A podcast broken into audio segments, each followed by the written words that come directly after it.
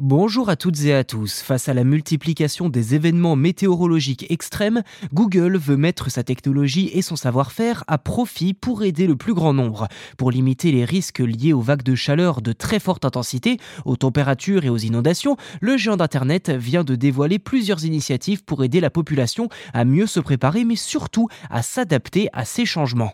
Tout est parti d'un simple constat. L'été dernier, au cours de la vague de chaleur extrême qui a frappé tous les continents, Google a remarqué que le nombre de requêtes concernant la canicule avait atteint un record mondial. Ainsi, Google va intégrer de nouvelles alertes dans son moteur de recherche et va s'appuyer sur l'intelligence artificielle. Les alertes canicules seront affichées en haut des résultats de recherche. Dès qu'un utilisateur lancera une requête concernant une vague de chaleur, il verra s'afficher en premier des informations détaillées sur l'épisode météorologique ainsi que des conseils pour y faire face.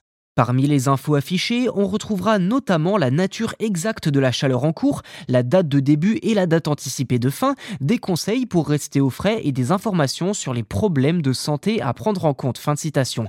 Ceci dit, d'où viendront ces infos? Eh bien, afin que tout soit le plus fiable possible et non pas une simple agrégation de contenu, Google collaborera avec le GHHIN, le réseau mondial d'information sur la chaleur et la santé. Pour l'instant, il n'est pas possible de voir à quoi va ressembler ce système, puisque Google ne le déploiera que dans quelques semaines au plus tôt, ou bien durant l'été si les chaleurs n'ont pas débuté avant. L'entreprise a annoncé en parallèle des alertes chaleur extrême, une application nommée Tri-Canopy, combinant intelligence artificielle et prise de vue aérienne. Elle est censée permettre aux villes, je cite, de comprendre leur couverture arborée actuelle et mieux planifier les initiatives de foresterie urbaine.